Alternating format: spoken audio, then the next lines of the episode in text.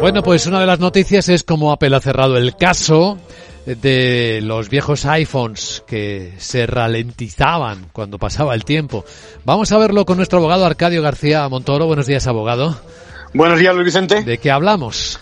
Pues ese famoso Batteries Gate que es conocido, como es conocido en los medios, ¿no? Al final, los tribunales de California han condenado al pago de esos 113 millones de dólares a la compañía, cantidad que se suma a otros 500 que ya acordó en marzo pasado, recordemos, por unos hechos que ocurrieron en 2016. Entonces, desarrolló una estrategia que fue muy eficaz comercialmente, sobre todo para que los propietarios de esos aparatos se vieran encaminados a adquirir los nuevos modelos. Porque esto afectaba, si no recuerdo mal, al iPhone 6, al 7, tenía que ver con la energía que utilizaban, ¿no?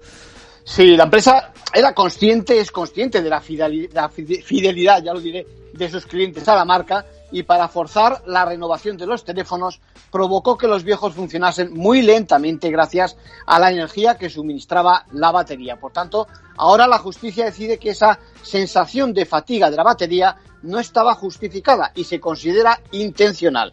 Conviene destacar cómo los estudios de mercado aportaron evidencias al caso, confirmando que, aunque las baterías puedan ver mermada su esperanza de vida conforme se recargan, eso no implica necesariamente que pierdan prestaciones. Exacto, no significa que el teléfono también se canse. En conclusión, eso es. Bueno, un nuevo caso de prácticas injustas en materia de consumo que contribuye a que haya más transparencia e información sobre lo que realmente vamos a adquirir los consumidores.